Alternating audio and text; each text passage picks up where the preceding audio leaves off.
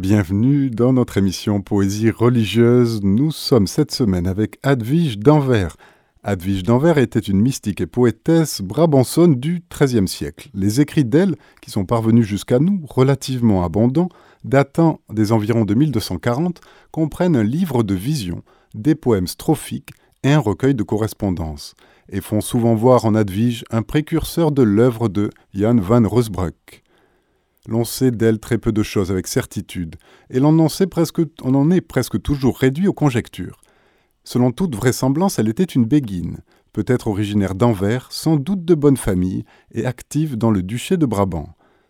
Son mysticisme, réfractaire aux spéculations métaphysiques complexes, exempt d'intellectualisme, et s'embarrassant peu d'établir un système de degrés dans la réunion avec Dieu, est avant tout d'ordre affectif, l'expérience mystique se réalisant en effet à travers la mine, terme polysémique désignant à la fois l'amour envers Dieu et la charité envers le prochain, et ceci par l'imitation du Christ. Ces poésies mystiques, teintées d'hermétisme, apparaissent par leur thème et leur structure comme une transposition religieuse de la poésie courtoise romane.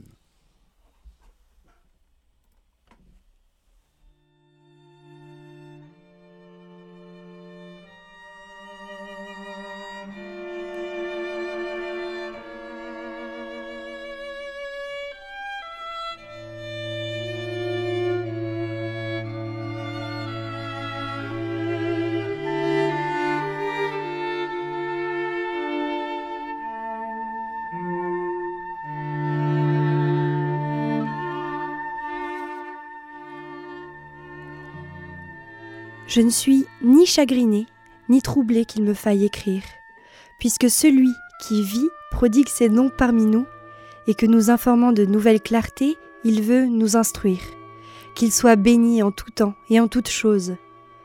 Ce que l'homme appréhende dans la connaissance nue de haute contemplation, cela est grand, assurément, et n'est rien si je compare ce qui est saisi à ce qui fait défaut. C'est dans cette déficience que doit plonger notre désir. Tout le reste est par essence misérable. Ceux dont le désir pénètre toujours plus avant dans la haute connaissance sans parole de l'amour pur, trouvent aussi la déficience toujours plus grande à mesure que leur connaissance se renouvelle sans mode dans la claire ténèbre, dans la présence d'absence. Elle est isolée dans l'éternité sans rivage, dilatée, sauvée par l'unité qui l'absorbe, l'intelligence au calme désir, vouée à la perte totale dans la totalité de l'immense. Et là, chose simple lui est révélée. Qui ne peut l'être? Le rien pur et nu. C'est en cette nudité que se tiennent les forts, à la fois riches de leur intuition et défaillants dans l'insaisissable. Entre ce qui est saisi et ce qui fait défaut, il n'y a point de mesure, et nulle comparaison n'est possible. C'est pourquoi ils se hâtent, ceux qui ont entrevu cette vérité, sur le chemin obscur, non tracé, non indiqué, tout intérieur. À cette déficience, ils trouvent un prix suprême. Elle est leur joie la plus haute. Et sachez que l'on n'en peut rien dire, sinon qu'il faut écarter le tumulte des raisons, des formes et des images. Et si l'on veut de l'intérieur, non pas comprendre, mais connaître ceci. Ceux qui ne se dispersent point en d'autres œuvres que celles ici décrites reviennent à l'unité dans leurs principes. Et cette unité qu'ils possèdent est telle que rien de tel ici-bas ne peut se faire de deux êtres. Dans l'intimité de l'un, ces âmes sont pures et nues intérieurement, sans image, sans figure, comme libérés du temps, incréés, dégagés de leurs limites dans la silencieuse latitude. Et ici, je m'arrête, ne trouvant plus ni fin, ni commencement, ni comparaison qui puisse justifier les paroles. J'abandonne le thème à ceux qui le vivent, si pure pensée blesserait la langue de qui voulut en parler.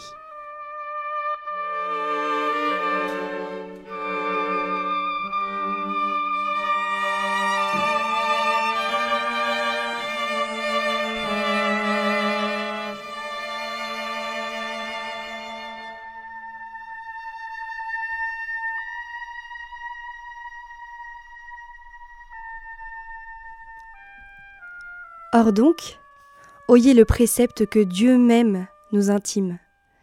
Comment de toutes nos forces et de toute notre âme nous devons l'aimer. Cette âme, il faut qu'elle soit arrachée par l'amour et son être propre est lancée dans l'abîme d'en haut. Agrandie, libérée de ses limites, élevée par le sentier ténébreux à l'être de la grâce. De grand cœur, il nous faut affronter l'épreuve et suivre sans nous épargner l'ordre suprême d'aimer Dieu. Le cercle des choses doit se restreindre et s'anéantir pour que celui de la nudité, élargi, dilaté, embrasse l'infini. L'esprit demeure en Dieu. C'est la clôture où l'amour est prisonnier de l'unité, où l'amour conduit l'âme agrandie, sans frontières dans la clarté. C'est le privilège des âmes pures et nobles de persévérer en ceci, de n'admettre nulle dissemblance. La noble clarté se manifeste selon qu'il lui plaît.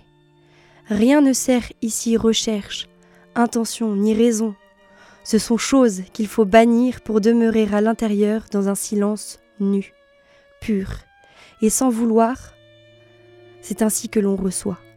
On reçoit la noblesse que langue humaine ne saurait exprimer, en cette connaissance qui jaillit toujours nouvelle de sa source intacte. Oui, toujours nouvellement, ô noble, intelligence, cette source est vôtre en qui vous êtes anéanti et captive de votre désir. Demeurez-y sans crainte aucune, car telle est votre part. Soyez heureuse éternellement dans votre principe. Cette immensité où vous êtes mené sans fin et sans retour, ni la haute intelligence, ni la profonde intuition n'y peuvent, jeter l'encre. C'est ce qu'en Ézéchiel nous enseignent les animaux qui s'avançaient dans la nudité et ne revenaient point. Aller et venir sentant de l'amour qui mène à la connaissance des raisons.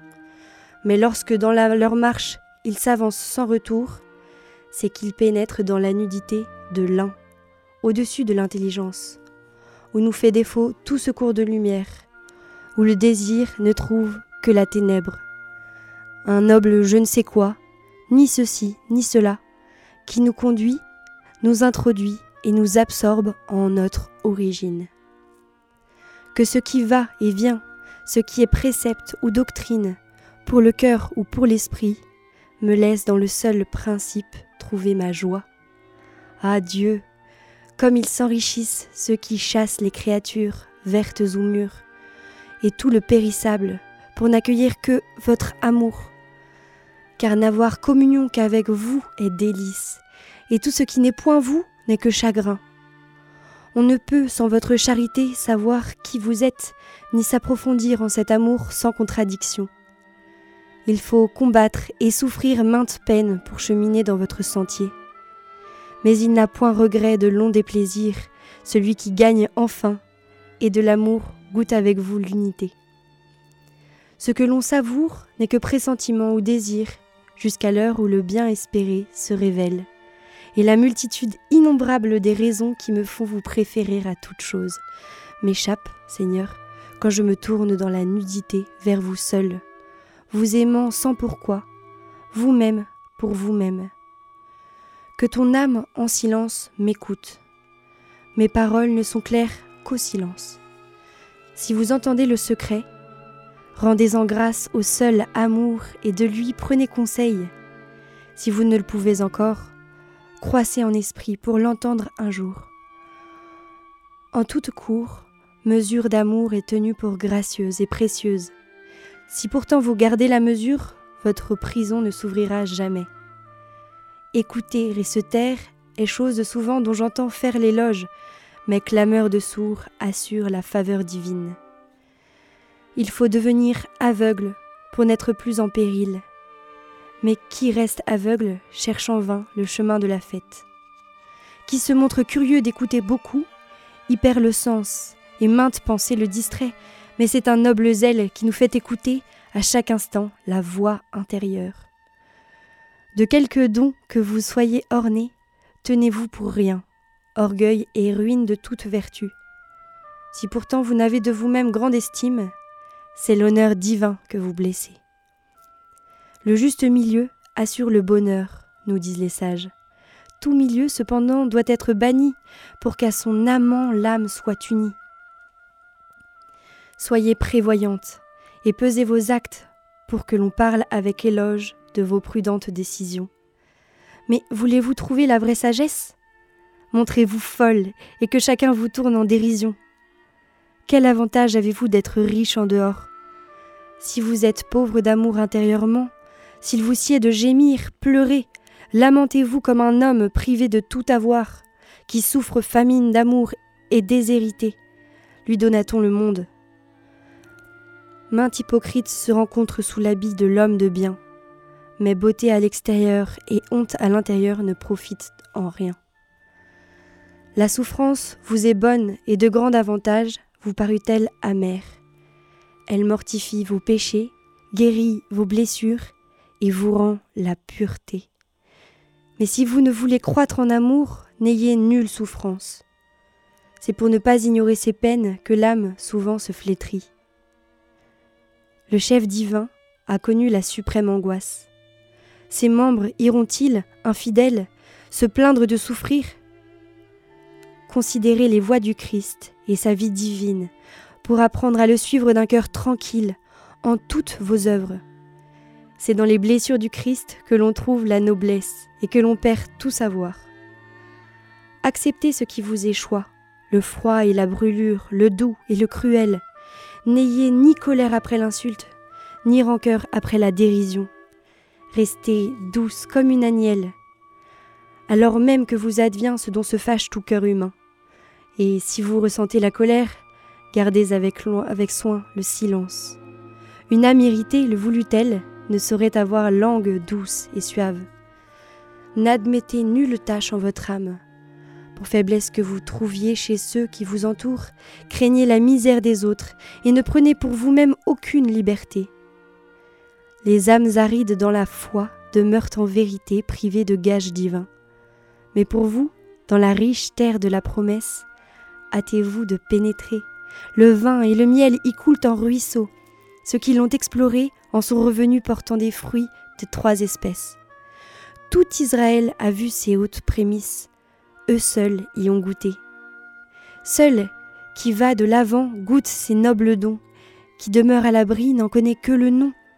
Ne jugez aucune vie dont vous ne connaissez par de clairs indices l'intime vérité car maintes choses dans les œuvres des hommes semblent devoir être blâmées, mauvaises en apparence et bonnes en secret.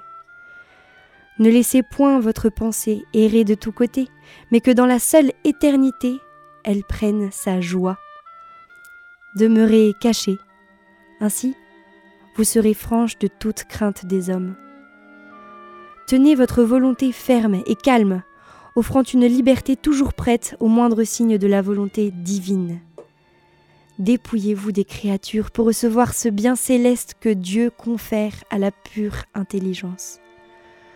Force de nature à longue endurance dans la quête des biens du dehors, mais elle est vite consumée lorsque l'on désire, lorsque ce que l'on désire est l'éternité. Ne vous mettez en colère, de façon grave ni légère, ni par jeu, ni pour de vrai, pour choses faites ou prononcées, dont l'âme souvent blessée volontiers se troublerait. Quoique vos sens perçoivent, maintenez votre intérieur dans l'unité, pour pénible qu'il vous soit de vous sentir ainsi disputé par deux êtres. Et ne manquez pas, si vous êtes assailli de tentation, de résister à leurs premiers conseils. Il est grave déjà d'accueillir cette armée.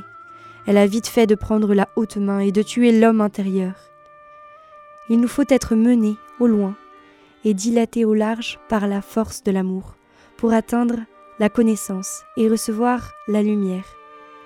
Mais celui qui pénètre dans la connaissance du puissant amour doit souffrir et cacher son mal. Récompense de sa peine lui sera donnée lorsque la claire sagesse illuminera son esprit. Aimez qui est à craindre. Ainsi, vous serez libre Donnez amour pour amour, et vous ne serez point jugés. Ceux qui ne désirent nulle consolation et ne nourrissent aucune crainte du dehors, jouissent de ce que nul au monde ne peut mériter. Lorsque la sagesse les console et rachète le temps de l'angoisse, ils connaissent la haute intimité dans l'amour de notre Seigneur.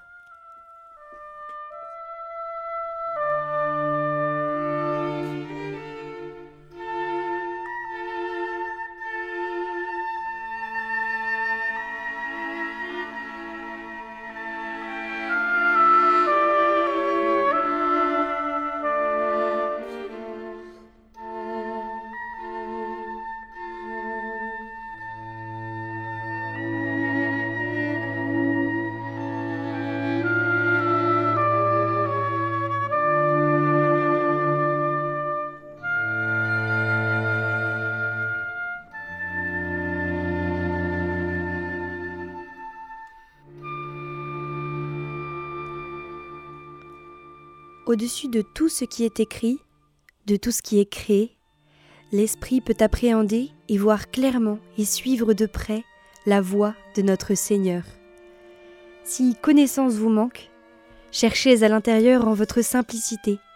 Là, vous trouverez le clair miroir toujours prêt. Heureux qui possède la vision nue et sans milieu, il peut d'un seul regard être vivifié et s'élancer vers l'objet divin et chercher l'unique nécessaire et laisser tout le reste pour lui, jusqu'à ce qu'il le tienne sans danger de le perdre. Le cœur qui possède cette lumière souffre beaucoup s'il éprouve le poids du péché. Il reste dépouillé et misérable, jusqu'à ce que, selon sa conscience, il est satisfait et ne retrouve sa liberté que par le témoignage intérieur lui montrant que sa dette dans l'amour est totalement acquittée. Il vous faut désirer et aimer sans l'aide des sens, puis, au dehors et au dedans, demeurer sans connaissance comme une morte. Écoutez ce qu'ordonne l'amour. N'ayez nul souci de l'affection des créatures. L'amour couvre et cache celui qui l'instruit, comme les ailes des séraphins. Après avoir goûté la prélibation divine, il faut qu'il soit refondu et transformé, celui qui sans retour veut jeter l'encre dans la belle déité. Offrir à Dieu dès ici-bas la jubilante louange dans un élan fidèle et sans défaillance, que cette œuvre est fière. Et ces, ces nobles peines que l'on prend pour vous, désir intime. En votre course, vous n'épargnez nul effort et ne laissez perdre une heure. Louange ailée pénétrer le ciel et embrasser le bien-aimé. Ces allées et venues m'ont désappris à la fois la consolation et le chagrin, la crainte, l'amour, le désir, la connaissance et l'intelligence, l'espoir, la jouissance, le goût. J'ai tout perdu. Plongé dans la naissance, au-delà de toute appréhension, de tout sentiment, je dois garder le silence et rester où je suis comme en un désert que ne décrivent, que n'atteignent ni parole, ni pensée.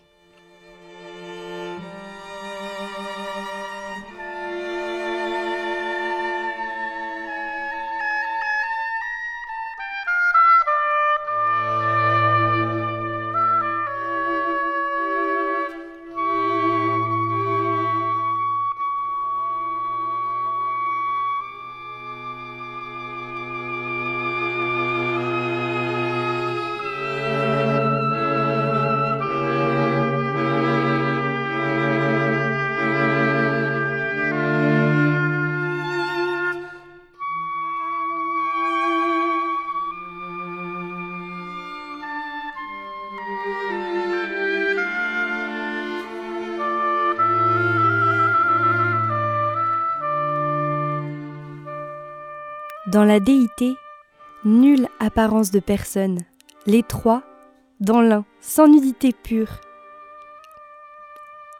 Le premier apparu, le premier-né, que la Trinité a choisi dans son sein, est le prince de la paix, qui pour nous a offert la mort. Notre Seigneur est créateur, se conformant à nous, a revêtu notre nature et s'est fait créature pour notre honneur envoyé du Père, fini et infini, au-delà de toute intelligence, il naît de lui sans commencement et sans terme. C'est pour être éternellement à son image et ressemblance que la Trinité nous a créés, et c'est en elle seule qu'est notre dignité. Amour est la faiblesse du fort. On le voit bien dans cette gratuite merveille de l'œuvre divine.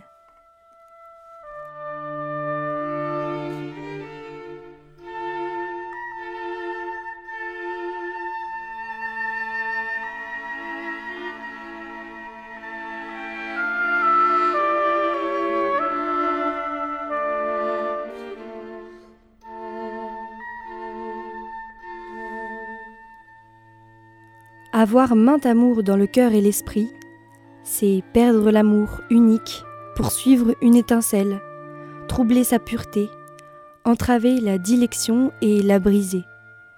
L'accident multiple se réduit à l'unité dans la pure jouissance pour l'esprit qui sait ne faire acceptation de choses ou de personnes.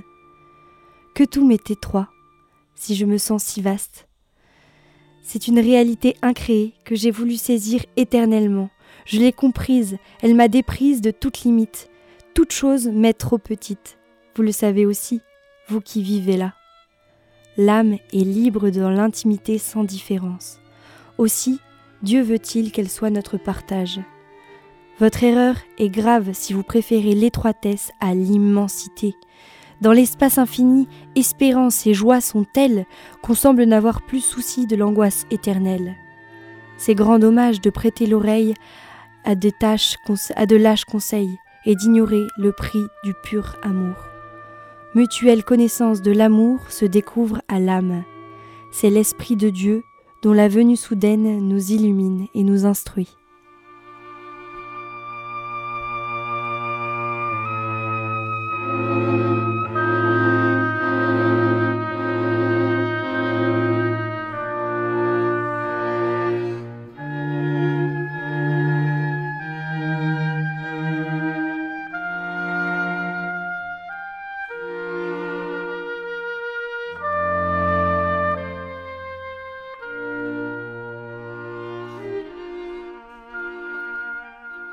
L'infini engendre son égal dans la béatitude éternelle, et la gloire de l'Esprit est le mutuel amour.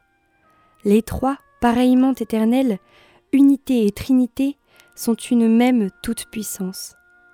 L'âme établie dans, dans une libre nudité, dans un pur trépas, engendre tout ce qui est et tout ce qui sera.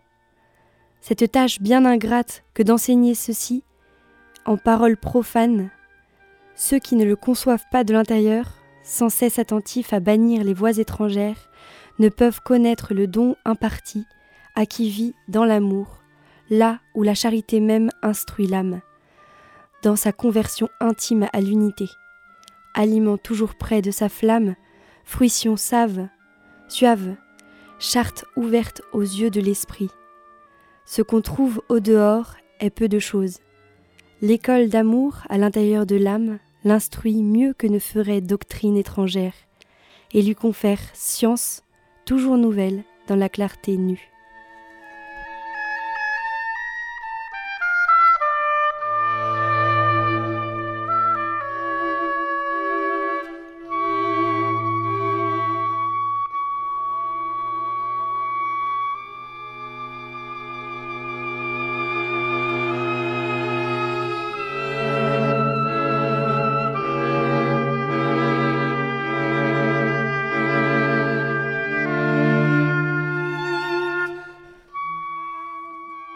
Soyez bénis en tout temps, vous qui éveillez au bel amour et instruisez dans ses voies ceux dont la vie est d'aimer, vous qui donnez aux contemplatifs intelligence et lumière.